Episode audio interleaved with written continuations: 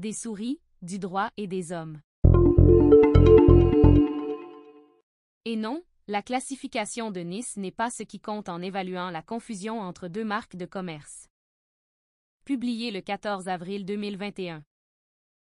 Je tombais récemment sur une décision qui m'avait échappé l'an dernier. Obsidian Group, INCC Canada, procureur général, 2020 confère 586, laquelle vient notamment confirmer qu'en matière de marque de commerce, au Canada, la classification de Nice de produits et services ne s'avère pas déterminante dans l'analyse de la confusion entre deux marques en présence. Et oui, la classe dans laquelle ont été placés les produits ou services en association avec telle ou telle marque n'est tout simplement pas ce qui importe, du moins au moment d'évaluer le risque de confusion.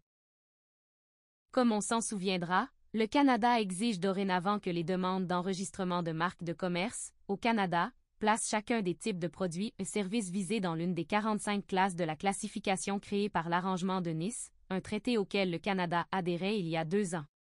Depuis, toutes les nouvelles demandes doivent utiliser cette classification, les enregistrements existants étant en phase d'être aussi modifiés afin d'utiliser cette classification. Cela dit, la jurisprudence vient s'aligner sur celle de nombreuses juridictions étrangères, en minimisant l'importance réelle qu'a cette fameuse classification.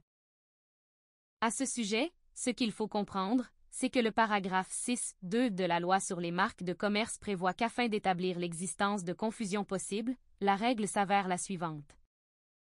L'emploi d'une marque de commerce crée de la confusion avec une autre marque de commerce lorsque l'emploi des deux marques de commerce dans la même région serait susceptible de faire conclure que les produits liés à ces marques de commerce sont fabriqués, vendus, donnés à bail ou loués, ou que les services liés à ces marques sont loués ou exécutés par la même personne, que ces produits ou services soient ou non de la même catégorie générale ou figurent ou non dans la même classe de la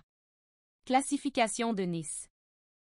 Aussi, bien qu'on puisse être tenté de ramener l'analyse de confusion à un exercice purement mécanique, de comparaison des classes de produits et services en présence, la Cour fédérale vient clairement rappeler, dans cette décision que, comme c'est habituellement le cas à l'étranger, ce n'est pas la classe qui prime, du moins quand vient le temps de déterminer si deux marques portent à confusion l'une avec l'autre.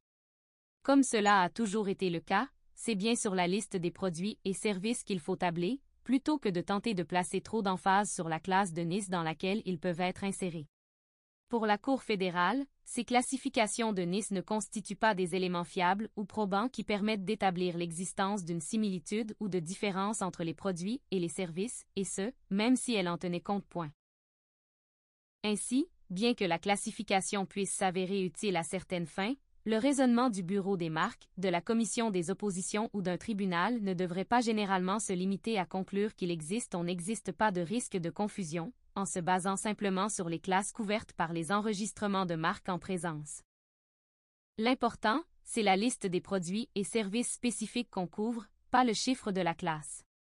Par exemple, bien que tous deux placés dans la classe 35, on peut aisément comprendre que des services de recrutement de personnel, d'une part, et des services de vente au détail de vêtements, d'autre part, ne se prêterait pas aisément à de la confusion entre deux marques.